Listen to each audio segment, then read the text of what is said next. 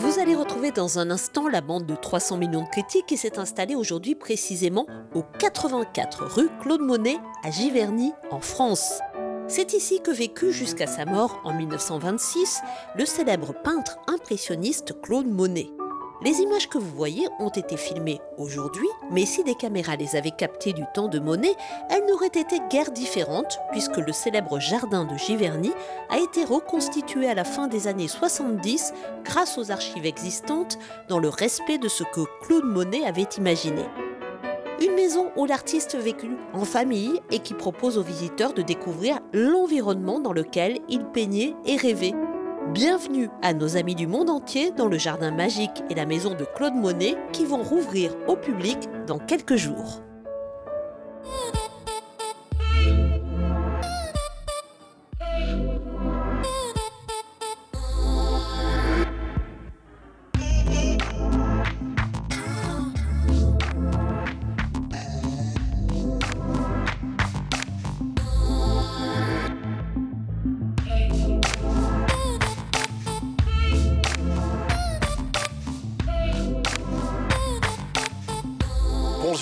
Bienvenue dans 300 millions de critiques par un magnifique soleil ici dans les jardins de Claude Monet à Giverny. Alors, je ne suis pas euh, Guillaume Durand, vous l'aurez euh, constaté. Guillaume a un petit problème de santé et on lui souhaite le plus prompt rétablissement. En revanche, je suis bien Laura Telucci, Yves, et je suis ravie d'être en votre compagnie et en compagnie d'Hugues Gall, qui est membre de la prestigieuse Académie des Beaux-Arts et surtout le directeur de cette magnifique maison Monet. Merci de nous accueillir. Je crois que ça va bientôt réouvrir ses portes cette semaine.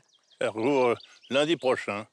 Et on sera heureux d'accueillir enfin des visiteurs parce que nos jardiniers que vous avez vus au travail encore ce matin, depuis maintenant un certain nombre de mois, attendent impatiemment de pouvoir faire admirer leur travail à, nos visiteurs, dont nous avons d'ailleurs besoin, parce que ce sont d'eux que proviennent nos recettes. Nous n'avons aucune subvention. L'Académie des Beaux-Arts est notre propriétaire, j'en suis le représentant. Mais enfin, euh, il n'y a pas de subvention, donc il faut bien faire vivre une cinquantaine d'employés. Euh, toutes ces fleurs qui sont par centaines, voire par milliers, qui changent de semaine en semaine. Là, vous avez devant vous la floraison des tulipes et des myosotis. Enfin, je ne vais pas tous les citer puisque je ne les connais pas aussi autant que je le devrais. Mais tout à l'heure, dans quelques jours, il y aura les iris, chers à Monet, puis les rosiers qui sont encore évidemment là en bourgeon. Enfin, tout ce jardin est en mouvance permanent. Et puis surtout, euh, à partir du mois de juillet où il fait plus chaud, le jardin d'eau se fleurit des fameux nymphéas, puisque les nymphéas ne, ne fleurissent que par 16 degrés en moyenne. Et comme vous l'avez pu voir, le jardin d'eau les attend avec la glycine et le fameux pont japonais. Enfin voilà, nous sommes dans la- dans l'expectative et dans le bonheur de présenter, grâce à vous, le jardin à tous les téléspectateurs du monde. Vous accueillez jusqu'à euh, 600 000 euh, visiteurs ici. Euh, comment avez-vous vécu tous ces dernières semaines, tous ces euh, derniers mois où vous étiez quasiment le seul à venir arpenter euh, ces jardins? Ben, D'une certaine façon, avec un sentiment ambigu, d'une part le bonheur de bénéficier tout seul de ces merveilles et de réfléchir en lisant un bon bouquin, mais en même temps, désolé euh, de ne voir personne, parce que finalement, même si Monet n'accueillait que peu de ses amis ici, le jardin n'était pas fait pour être visité, mais depuis maintenant 40 ans que nous avons rouvert, nous avons besoin, nous sommes heureux d'accueillir jusqu'à 700 000 visiteurs en 2019. Et d'ailleurs, à la fin de la saison 2019, j'étais en train de me, de me demander comment, comment euh, contenir ce flot, non seulement des Japonais, des Américains, beaucoup de Chinois de plus en plus, des gens de Singapour, de Corée du Sud, enfin, tous et qui ces- vous regardent hein, en ce moment, vous et savez. qui, qui, j'en suis sûr, me, me regardent, puisque j'ai la chance de voir TV5 quand je suis dans ces beaux pays. Et donc, euh, nous, a- nous a- avions un problème. Comment freiner tout ça? Eh bien, malheureusement, le virus s'en est occupé, puisque l'an dernier, nous n'avons accueilli que 150 000 visiteurs, qui étaient, Dieu soit loué, je veux dire, au moins 150 000, qui étaient des visiteurs français, parisiens, Île-de-France et normands, bien sûr. Mais enfin, ça ne suffit pas à faire vivre le jardin, ni à faire bouillir la marmite, si je puis m'exprimer ainsi. Il faudrait que reviennent les Américains, qui sont de tradition parmi nos visiteurs les plus, les plus fidèles, et puis les Japonais. Il y a, vous le savez, entre Claude Monet, l'Amérique, les États-Unis d'Amérique et le Japon, des liens historiques. les, Japonais venaient voir Monet ici même. Et des membres de la famille impériale venaient acquérir ces tableaux. Et puis, euh, depuis la célèbre exposition de 1885 organisée à, New York par euh, Claude Durand-Ruel, euh, la peinture impressionniste, celle de Monet en particulier, a, a, connu un essor formidable. Et Monet, qui était impécunieux jusque-là, n'avait pas beaucoup d'argent, a pu à ce moment-là acheter la maison veiller à ce que le, jardin soit encore plus beau, s'acheter une, une voiture, enfin bref, la fortune est arrivée avec les Américains et avec les Japonais. Nous avons besoin d'eux. On parle de botanique, mais je sais que vous êtes un fervent défenseur de la culture. Est-ce qu'il y a une initiative en particulier que vous avez envie de soutenir aujourd'hui? La, seule qui compte aujourd'hui, c'est que tout le monde se fasse vacciner, qu'il n'y ait pas. et que le, salut des arts du spectacle et des arts vivants passe par l'immunité de la plupart de nos, concitoyens. Vaccinés, nos jardiniers sont vaccinés, ou ils vont l'être, et en tout cas, nous veillerons à ce que les visiteurs soient ici en sécurité. Merci beaucoup, euh, Hugues Gall. Et nous allons maintenant retrouver les chroniqueurs de 300 millions de critiques tout de suite après le sommaire. Et nous allons parler de Colette, court-métrage documentaire ayant remporté l'Oscar dans sa catégorie lors de la dernière cérémonie. Côté musique, nous évoquerons la carrière et le dernier album de la jeune chanteuse Oshi. Nous mettrons un peu de poésie dans cette émission car c'est l'année du bicentenaire de la naissance de Charles Baudelaire. Et nous retrouverons aussi pour une recommandation culturelle notre chroniqueuse québécoise. 300 millions de critiques, c'est parti nous nous retrouvons dans l'atelier bibliothèque de Claude Monet en compagnie du pilier de 300 millions de critiques, j'ai nommé Michel Celluti de la radio-télévision suisse. Ça, c'est de l'accueil, hein. Ça, c'est de l'accueil quand même. Et de Sylvestre de Fontaine de la radio-télévision belge francophone. Et nous sommes avec Sarah Doraghi, auteure, comédienne, qui était déjà notre invitée à la Fondation Vasarely à Aix-en-Provence. Bonjour Sarah. Bonjour, bonjour. Merci d'être avec nous, euh, Sarah. Le premier sujet que nous allons euh, aborder concerne le court-métrage documentaire qui a remporté euh, sa catégorie lors des Oscars à Hollywood il y a quelques semaines. Colette, c'est un film extrêmement émouvant dont je vous propose tout de suite de voir la bande-annonce. J'ai vu des photos dans les camps. C'est tellement ignoble et abject qu'on ne peut pas le, répéter. Ça va nous permettre de transmettre son histoire, de ne pas oublier le passé. J'ai mis tant de temps à oublier.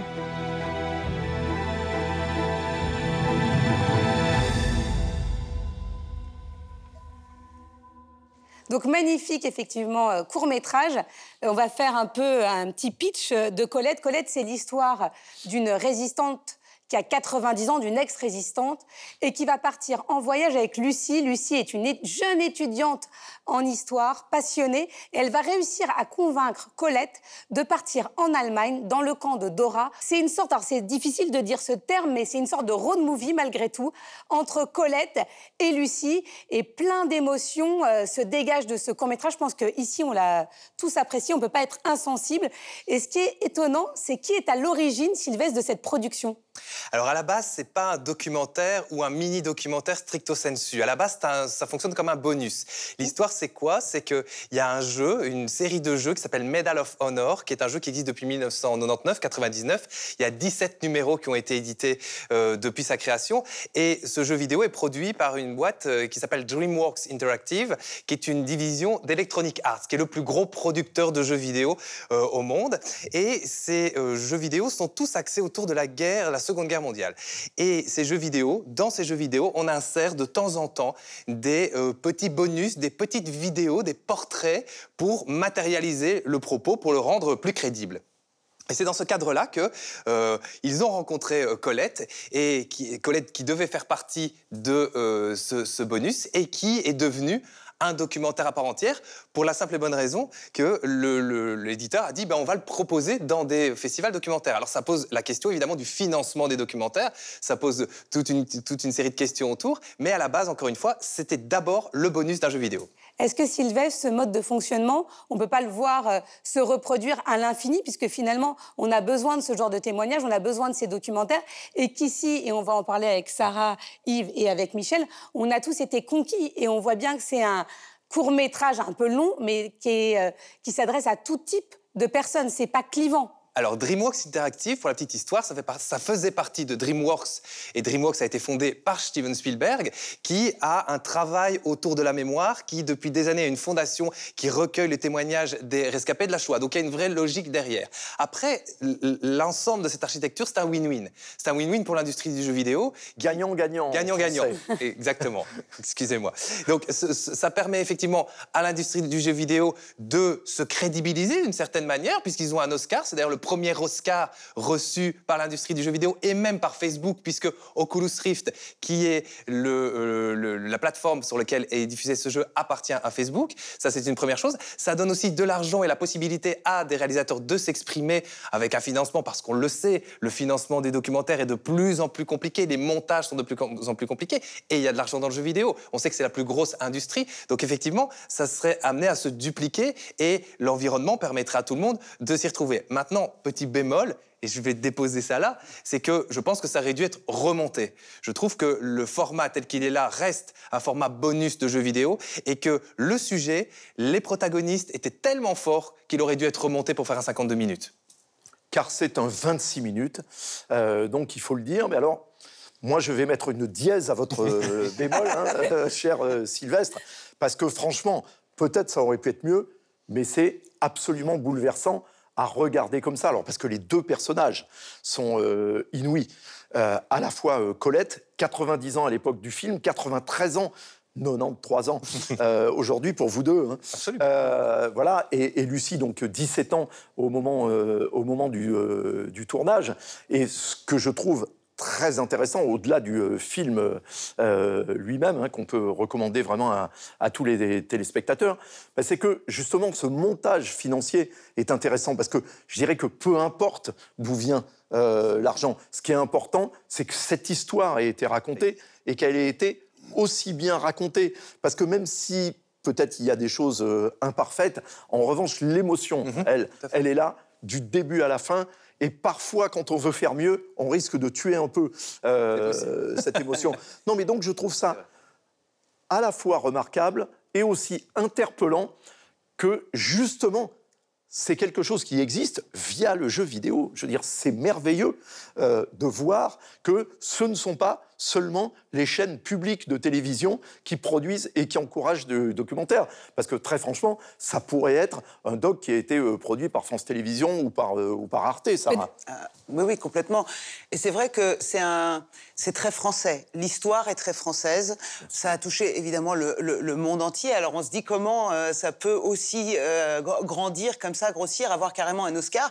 Bah, je trouve que quand les Américains s'en mêlent, quand même, il y a toujours cette espèce de grâce où on ne sait pas pourquoi ça explose et tout le monde peut profiter. Ils sont très forts. Et d'ailleurs, je vais vous répondre comme ça à l'américaine. Parce qu'à l'américaine, vous savez, les gens, ils aiment bien répéter le prénom de la personne qui leur a posé la question. Oui, Sarah. Alors, vous savez, merci Yves de m'avoir posé cette question très intéressante. Yves, très pertinente. Et, je vous en prie, Sarah. Merci beaucoup, Yves. Et donc, je vais vous répondre.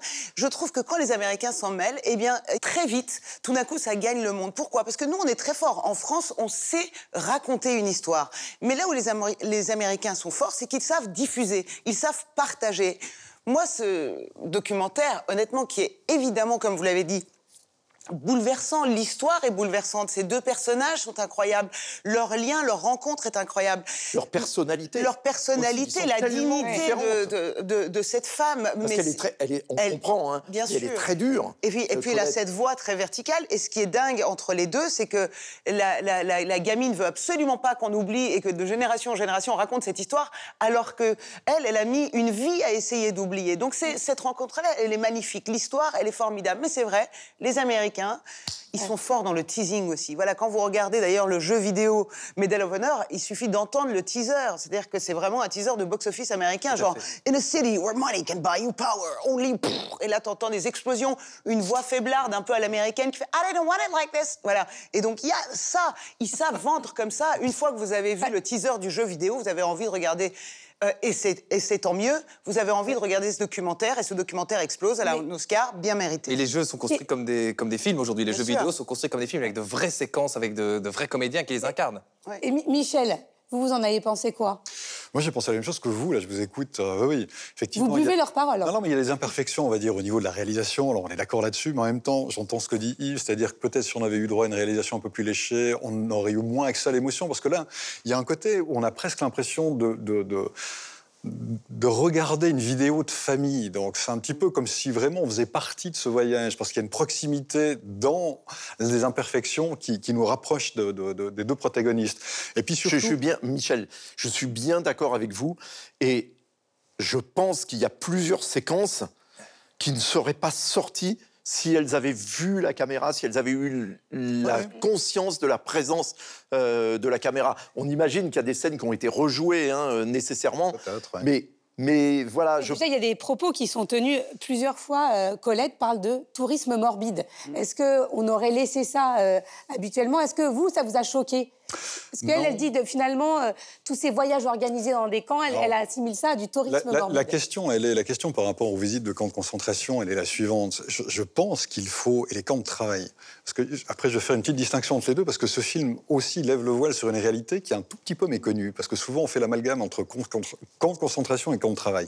Mais je réponds d'abord à votre question, c'est-à-dire que non, on a un devoir de mémoire à faire, et le fait d'aller visiter ces camps, il faut continuer de le faire, parce que ça fait partie de notre mémoire. Maintenant, il y a une façon de le faire. Si on y va pour faire la noce et se prendre des selfies et puis rigoler à, tout bout de champ, moi, je vois pas vraiment l'intérêt. Autant, autant aller euh, dans, un parc euh, d'attractions.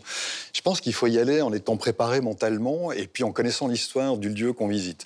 Et puis l'autre chose que je trouve passionnante, et c'est là où je veux en venir dans, dans ce petit film, c'est que ça lève le voile sur ces fameux travailleurs forcés dont on n'a peut-être pas assez parlé parce que les camps de concentration où les juifs, ou les homosexuels et tziganes étaient exécutés, ils étaient, voilà, alors eux, ils étaient vraiment exécutés.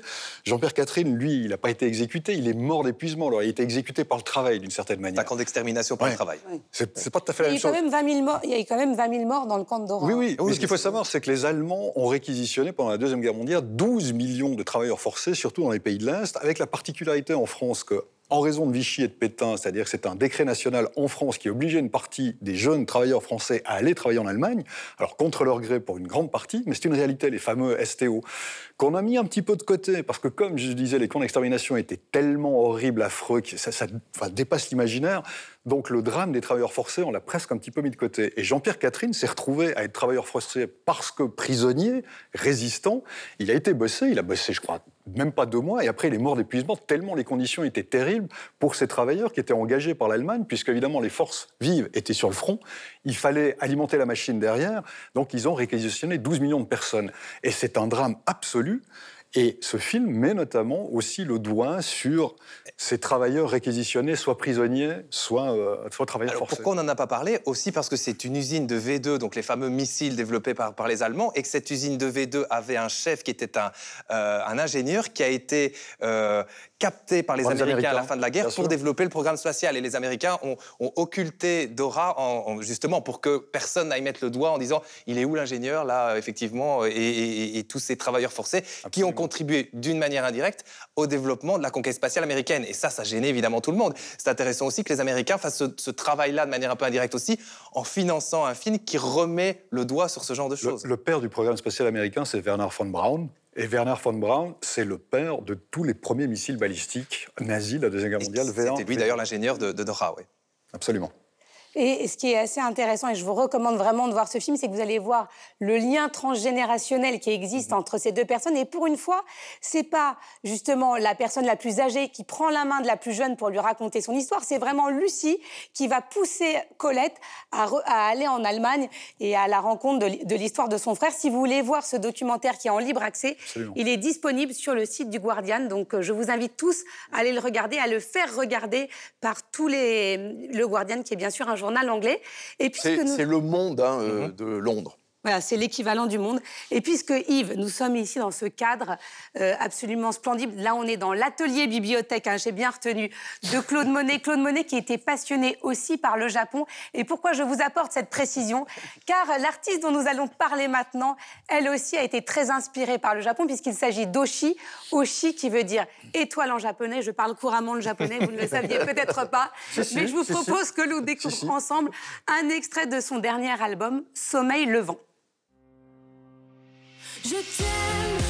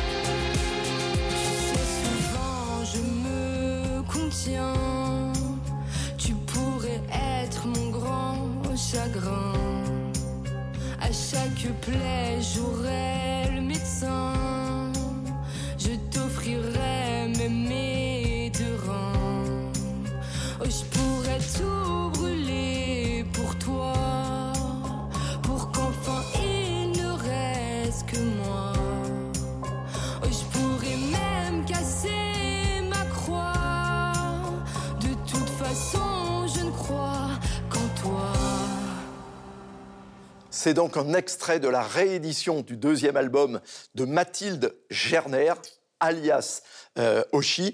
Donc on a beaucoup parlé de Oshi euh, récemment, en tous les cas en France, vraisemblablement également en Belgique et, en Suisse, parce que euh, elle s'est retrouvée totalement euh, involontairement, la pauvre, euh, au cœur d'une polémique, parce qu'elle a été attaquée euh, sur une chaîne dont on ne savait même pas qu'elle existait, hein, une web télévision, par le chroniqueur Fabien Lecoeuvre, qui s'est attaqué à son physique en disant elle a beaucoup de talent, cette pauvre Oshi, mais elle devrait écrire pour, euh, pour les autres. Parce Euh, qu'elle il n'a pas dit ça, excusez-moi de vous couper. Il a dit qu'elle était effrayante et qu'elle ferait mieux de donner ses chansons à des chanteuses plus jolies.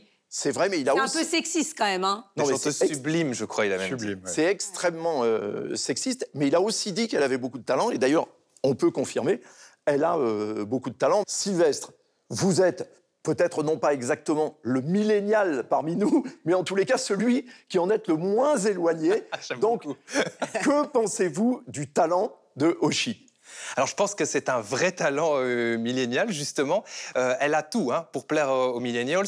Euh, elle a 25 ans, elle est très girl next door. Alors j'ai pas le mot euh, en français. euh, en tout fille à côté. La fille d'à côté. La fille d'à côté. Ah oui, c'est vrai. Tout oui. simplement. La fille d'à côté. Donc elle, elle vient euh, euh, de, de Saint-Quentin en Yvelines. Euh, elle, elle se fait connaître via Internet. Euh, elle a une maîtrise des réseaux sociaux, une maîtrise de l'image. Elle a un nom, elle a un visage. Et, et contrairement à ce que pense Fabien euh, Lecoeuvre, elle a un vrai physique et un beau physique, je trouve, un physique singulier. Et alors, j'ai envie de dire. Un peu comme Bette Ditto. Hein. Oui, pas par la exemple, première comme à on- réussir, heureusement. Et On pourrait d'ailleurs avoir un avis sur le physique de Fabien Lecoeuvre, hein, par ailleurs. bah, c'est celui quand même qui portait ses costards ringards à côté de Patrick Sébastien euh, dans le plus beau cabaret du monde. Donc je pense qu'il n'a pas grand-chose à dire en termes de style.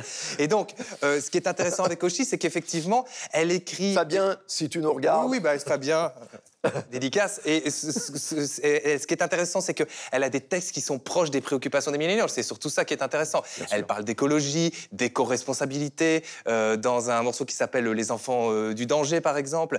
Elle a évidemment une position de militante lesbienne, alors qu'on sait à quel point bah, ça choque encore aujourd'hui, mais les millennials ont beaucoup plus de facilité à parler de ce genre de choses ou à parler même de fluidité Ah, euh, de fluid. genre que, que l'était ben, Sheila à 20 ans, par exemple, puisque Fabien Lecoeuvre lui reprochait ce, ce- ce genre de choses. Donc, elle chante Il n'y a pas d'amour censure, il n'y a que de l'amour sincère. ben voilà, exactement. Donc c'est vraiment un, des thématiques, c'est vraiment une approche euh, qui touche les millennials. Les millennials sont très forts sur l'authenticité. Et on peut vraiment pas lui reprocher son Ah, manque d'authenticité. Elle est excessivement authentique dans ce qu'elle dit et dans ce qu'elle chante. Ouais. Et elle a une belle voix. Michel, vous avez l'air. euh, J'ai l'air comment Est-ce que vous pouvez. Est-ce que vous n'êtes plus millennials, a priori? Vous êtes un peu plus Un peu plus éloigné. éloigné. Peu plus Si, si, si, si, si, mais du, mi- du millénaire précédent. Non, je ne peux pas Non, non, dire mais- que je- j'appartiens à la catégorie des millénials. Ça, ça non, mais donc, euh, comment vous ressentez cet album? Il vous a touché quand même ou- pas? de- de- depuis le temps, vous me connaissez, donc vous imaginez bien qu'au justement, je purement musical, c'est pas exactement. C'est pas votre style. Non, c'est pas mon style, mais c'est pas ça qui est important, je trouve, là-dedans. Il y, a- il y a deux choses, moi, qui me frappent et qui m'intéressent justement dans, dans, dans la, la carrière et puis dans la personnalité euh, de, de, de Hoshi. C'est qu'elle s'adresse aussi à une sorte de- d'ethnologue en herbe que je suis, voilà, parce, qu'elle, parce que, comme le disait un peu Sylvestre tout à l'heure, c'est-à-dire qu'elle condense en elle-même toutes les valeurs que défendent les jeunes gens de son âge aujourd'hui. Et dans ce sens-là, et parce qu'elle le fait aussi de manière authentique, parce que quand on écoute Ta marinière, ah, ben voilà, on se rend compte qu'il y avait déjà un style qui était là bien avant qu'elle connaisse du succès. Finalement, elle ne s'est pas écartée beaucoup de ce style-là aujourd'hui. Donc, il y a une authenticité, il n'y a pas une démarche commerciale. Par conséquent, moi, je la trouve intéressante de ce côté-là. Elle, parle à l'observateur de la société, au journaliste que je suis, je le dis vraiment sans aucune démagogie, c'est vrai. Si vous voulez avoir un petit peu un état des lieux des préoccupations des jeunes de 25 ans, quelles sont leurs valeurs, ce qu'ils souhaitent faire, quels sont leurs regards sur le monde, bah, vous écoutez Oshi. En plus, ce que je trouve intéressant, c'est qu'elle elle se bat pour des chansons texte, c'est qu'elle elle écrit des textes. Enfin, il y a une valeur ajoutée. C'est pas juste du euh, voilà quelques mots qui sont répétés 150 fois dans- par, par une chanson. Alors après, si ça me touche, moi plus ou moins non, mais c'est une question d'âge, je trouve.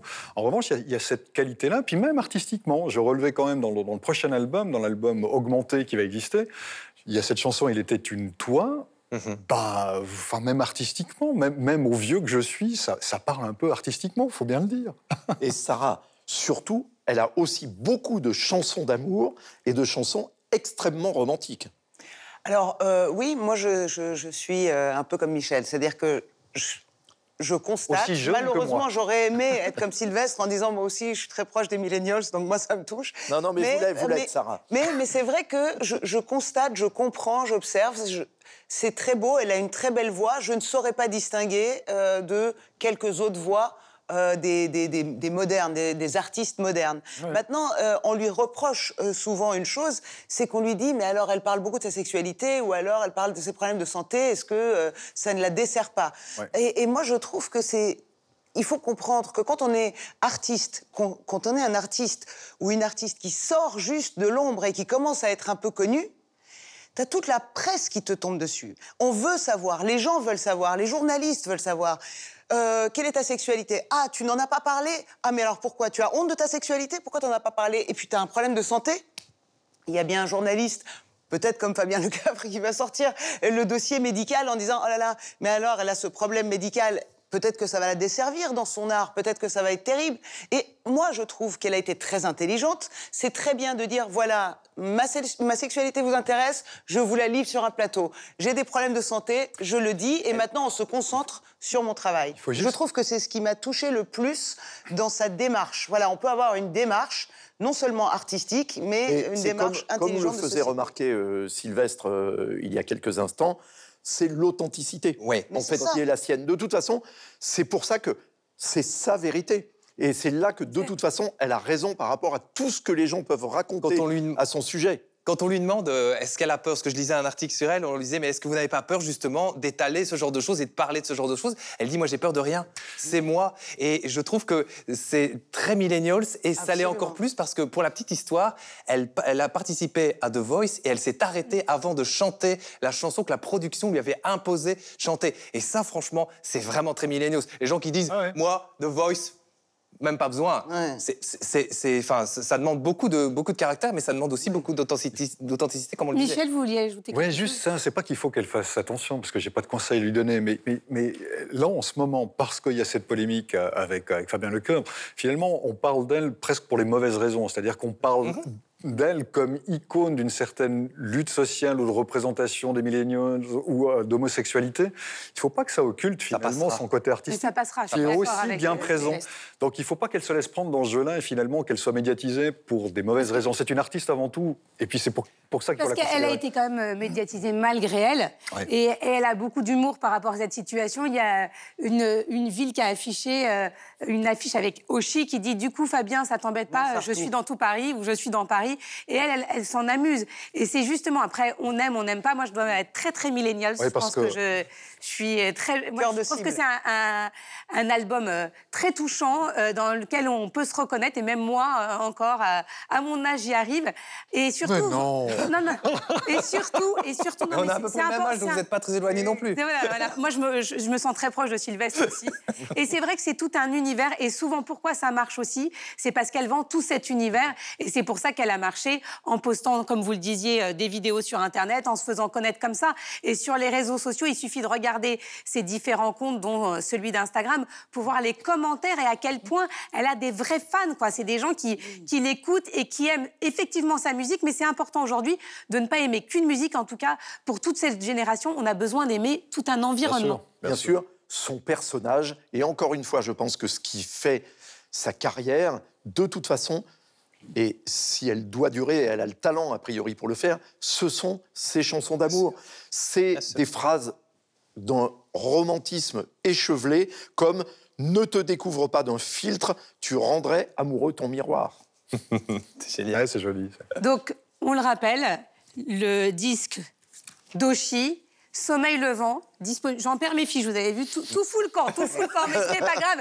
Il me reste l'essentiel dans les mains puisque j'ai le disque d'Oshi disponible chez les disquaires et sur toutes les plateformes légales, on le précise.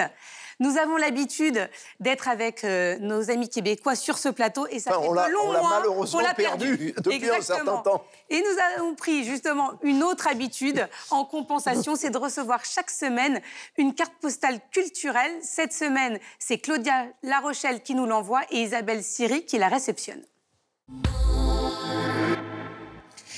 Et oui, Laura, la technologie nous permet fort heureusement de franchir les océans et elle nous permet de retrouver dans les studios de Radio-Canada Claudia Larochelle. Claudia, bonjour.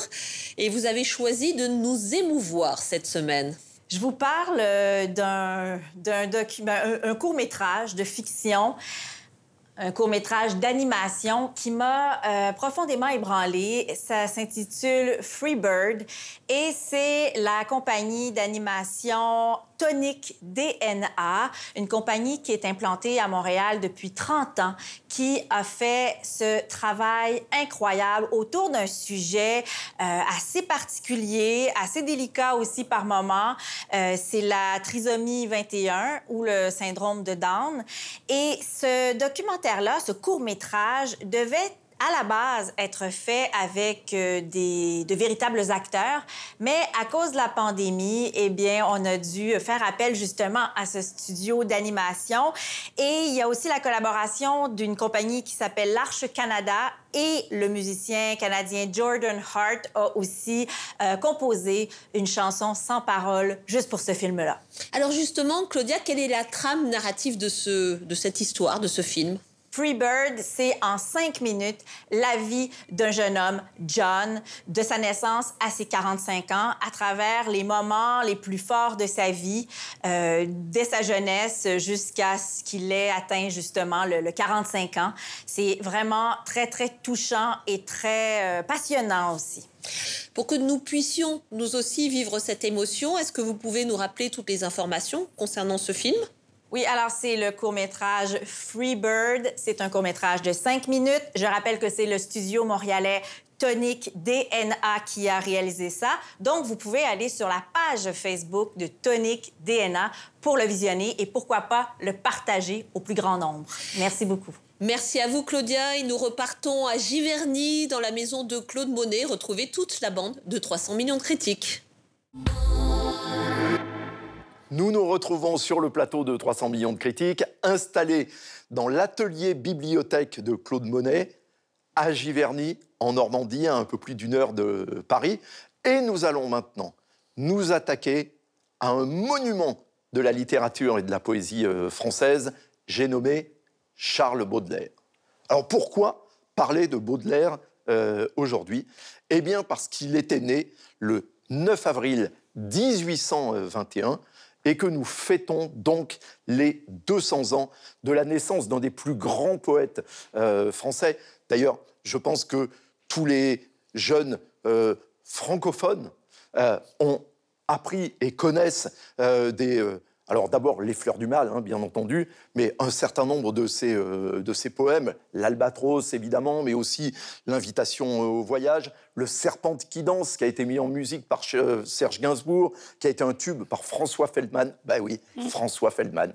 Euh, une carcasse, enfin de très nombreuses choses. Et il a été le, le traducteur en français euh, des histoires extraordinaires d'Edgar Allan Poe. C'était d'ailleurs comme ça qu'il euh, gagnait sa vie, car il n'a eu quasiment aucun succès avec ses propres euh, poèmes de son, euh, de son vivant.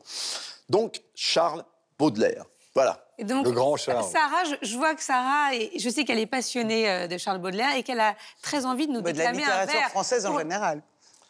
En général, Et mais là, là, on a besoin de vous pour. Charles Baudelaire. Ouais, Bah, enfin, L'invitation au voyage, alors, comment- vous voyez Sarah, on n'avait pas Fabrice Lucchini, Non. hein, qui, qui fait ça très bien. Et donc, on a trouvé mieux. Voilà. On a trouvé Sarah Plus sexy Dorayi. et plus jeune aussi. hein.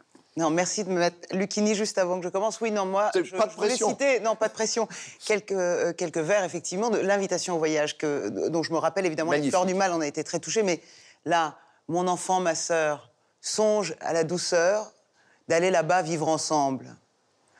Aimer à loisir, aimer et mourir dans le pays qui te ressemble. Les soleils mouillés de ces ciels brouillés, pour mon esprit ont les charmes si mystérieux de tes traîtres yeux brillant à travers leurs larmes. Là, tout n'est qu'ordre et beauté, luxe, calme et volupté. Magnifique. Splendide, Sarah, bravo. Bravo. Bravo. Et ce qui a inspiré d'ailleurs un magnifique euh, tableau, hein, luxe, calme et euh, volupté. Tableau de Et- Je ne sais pas. Tatin Matisse.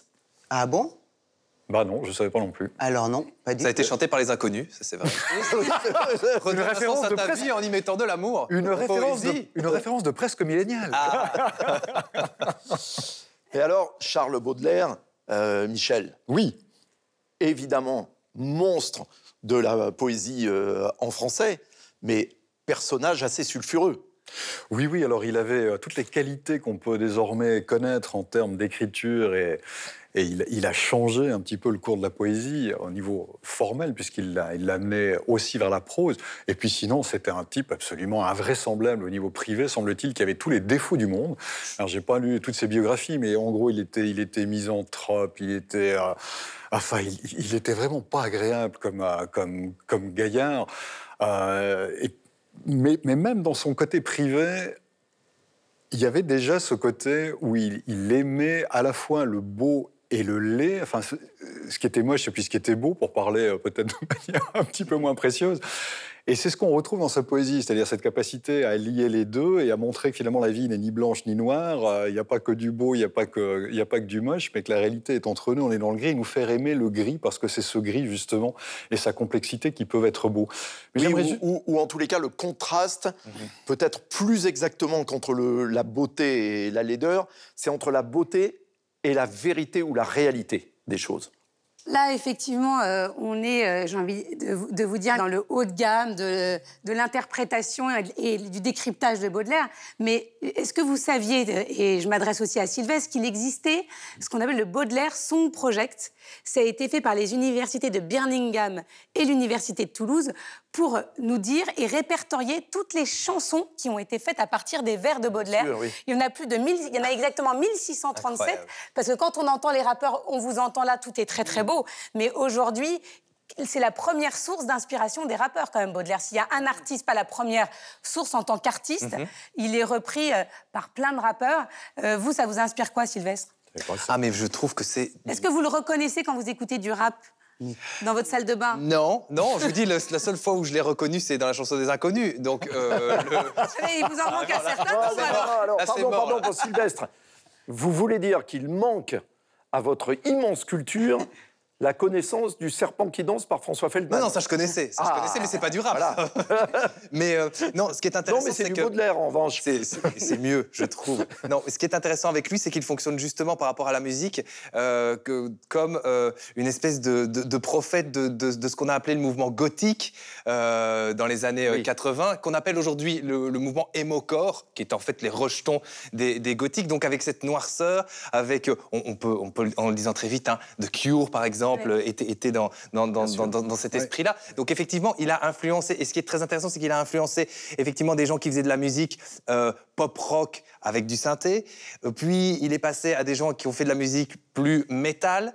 Aujourd'hui, il influence plus des gens qui font du rap, et donc il est par définition, quelqu'un qui est dans l'air du temps et qui est toujours dans l'air du temps avec ses textes. Pour moi, c'est euh, le euh, pop poète par excellence. Euh, comme Pavarotti est le pop euh, chanteur d'opéra, il y en a un souvent par génération et il y en a un euh, euh, comme ça dans, dans- dans- dans l'histoire. Et lui, il représente vraiment ça. Vous l'avez dit, Les Fleurs du Mal, tous les, tous les adolescents un peu, un peu mal dans leur peau ont lu Les Fleurs du Mal. Et le spleen de Paris. Et Spleen de Paris, Bien donc entendu, voilà. qui décrit même, c'est-à-dire le spleen, ça décrit très exactement le blues, en fait, Et sociétal. le somme aujourd'hui.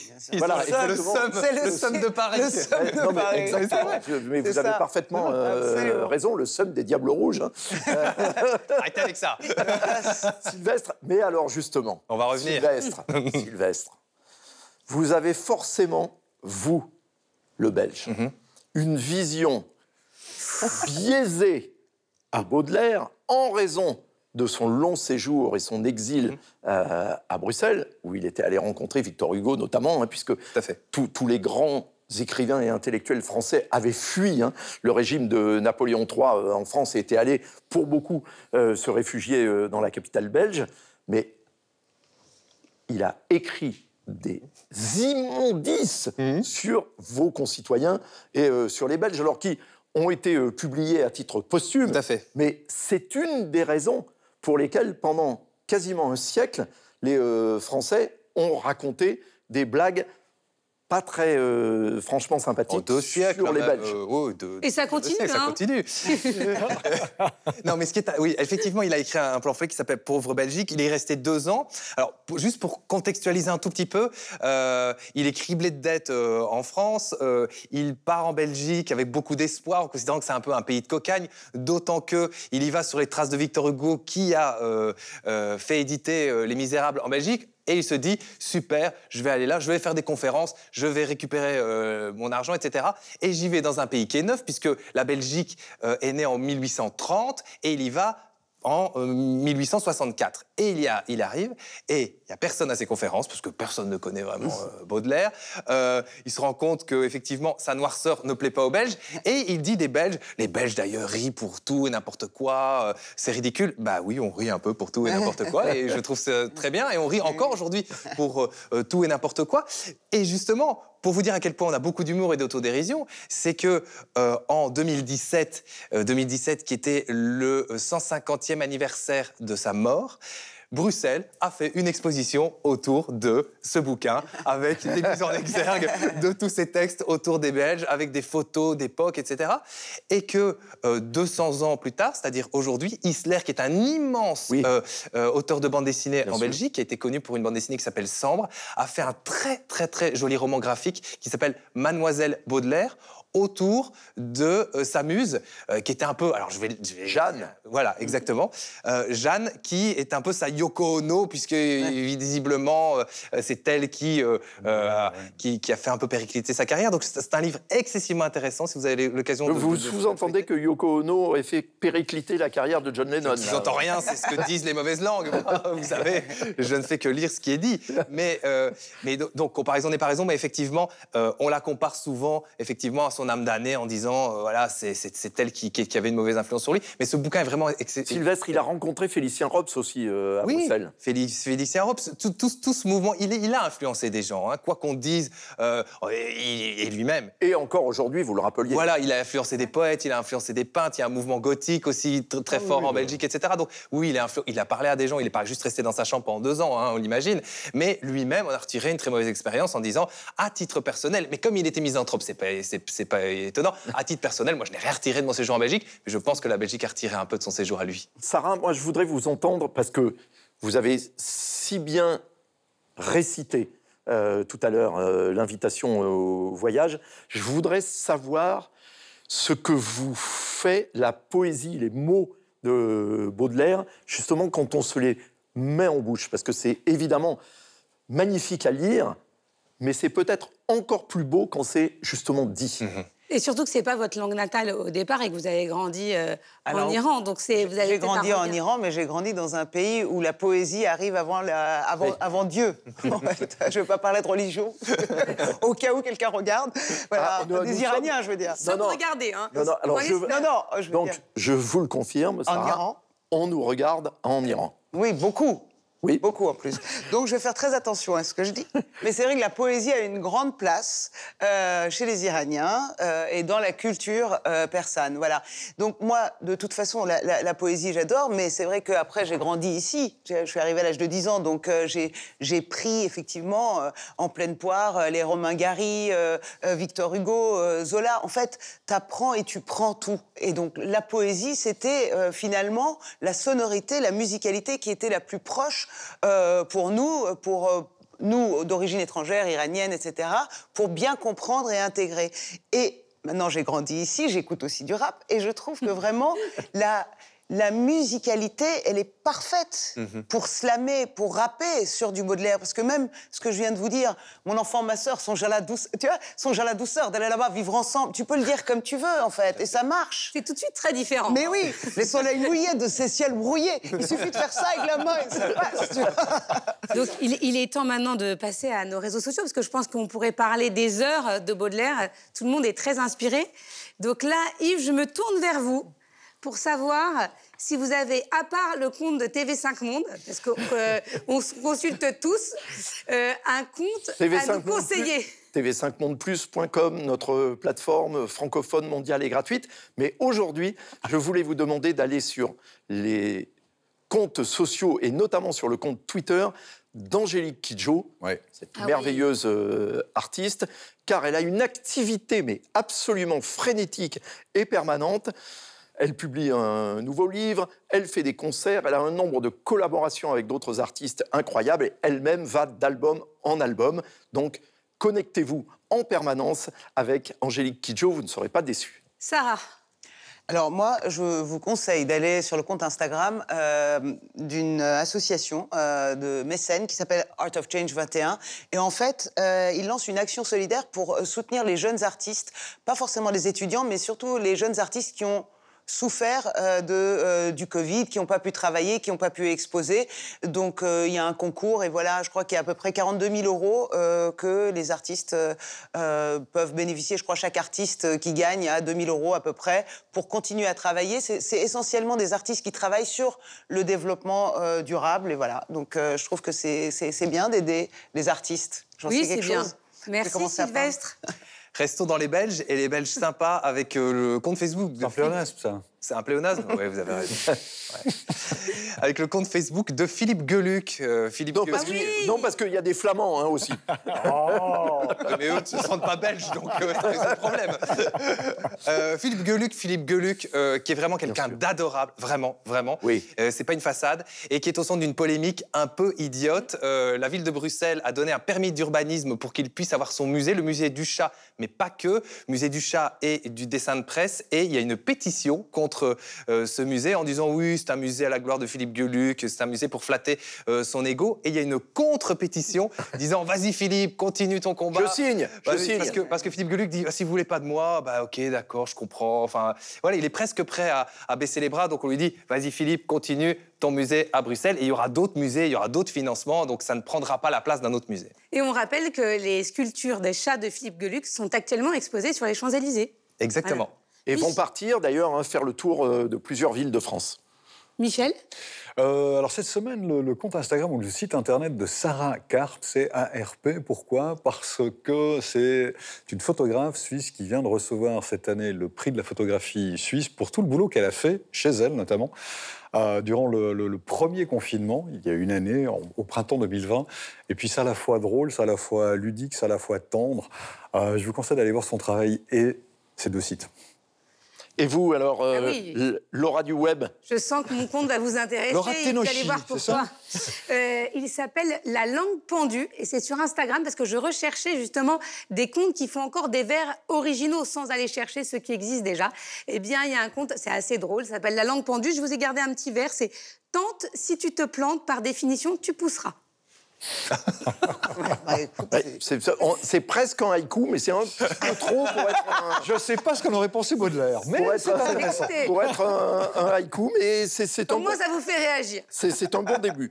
Alors maintenant, voilà le moment fatidique Ah oui. de Tant attendu. cette émission.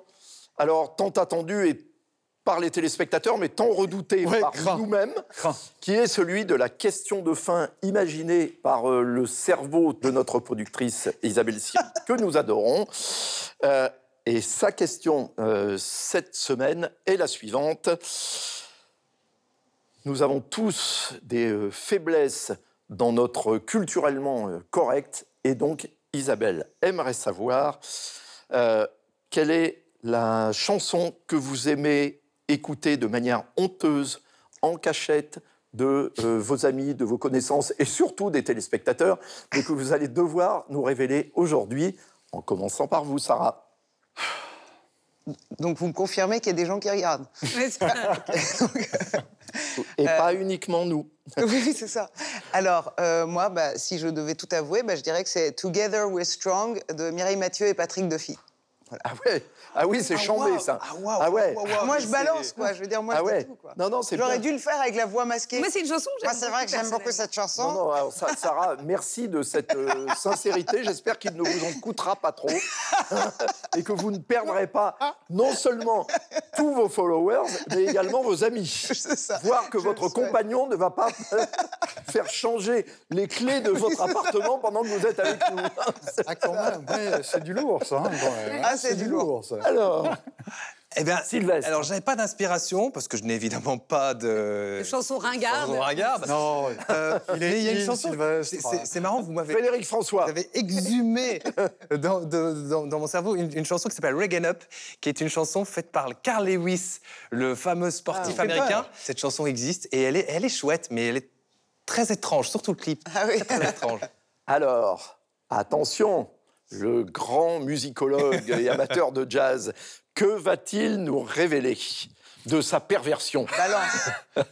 Tosh de ZZ Top, ça met quand même de l'énergie, mais je dois dire que je le revendique pas Oh toujours parce que. Non, mais c'est formidable. Mais c'est, bah, Ah je suis désolé. Ah ça, c'est pas très moi, je Bah, revendique, c'est hein. ça, il n'y a pas autre chose. Alors, désolé. sauf si c'est à cause des paroles. Parce que, eh oui, C'est pas les paroles, non. all I want is some touch. Je vous laisse euh, Voilà. imaginer ce touch peut vouloir Cette dire. émission part en vrille totalement. Excusez-moi de le dire, mais. Alors, Ou alors peut-être de manière subliminale, je sais pas. Laura, ne faites pas la maline, car c'est votre Non, tour. moi, moi, moi, je, je revendique écouter en plus, je le fais même pas en cachette. J'ai plein de musiques euh, un peu particulières que j'aime écouter. J'ai dû faire un tri. Et j'ai sorti aussi un duo, figurez-vous, c'est celui de Sophie Marceau et François Valéry, Dream in Blue. Dreaming Blue. Ah oui, oui, c'est vrai. Il la regardait vraiment avec un drôle de regard. Ah, je me souviens, moi, de son regard. C'était, épouvantable, ces chansons. Mais peut-être qu'aujourd'hui, ça serait euh, Ah, plus possible, Honnêtement, justement. mais je, mais je me demande, parce qu'il il avait vraiment un regard très perçant. Voilà. Et Yves? Alors moi, ça, l'expert alors moi, Ouais, ça a longtemps été évidemment tout le répertoire du groupe Il était une fois que j'adore, tout le répertoire des Bee Gees que j'adore aussi. Mais ma- tout ça, ça s'écoute. non, non, mais, ma- non, mais par rapport, pardon, à ma situation de rock critique, Bah voilà. mais aujourd'hui, je l'assume totalement. Donc, mon petit plaisir honteux, c'est le répertoire de Patrick Sébastien. Ah, voilà Et en particulier, Les le petit bonhomme en mousse. Bon, il est temps, Yves, on me dit, il est temps qu'on se quitte parce que cette émission fout le camp.